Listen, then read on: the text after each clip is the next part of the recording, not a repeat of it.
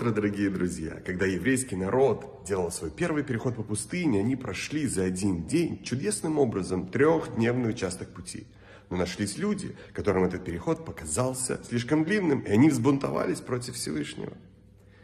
Бунтовать против Всевышнего – это нехорошо. Не только на деле, но даже в мыслях.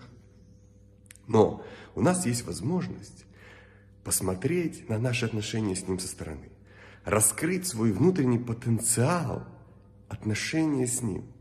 И тогда мы можем увидеть недостатки, которые есть у нас.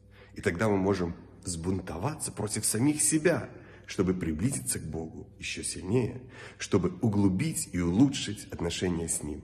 Такой бунт приводит только к позитивным последствиям. Прекрасного дня, замечательного настроения и успеха во всех хороших делах.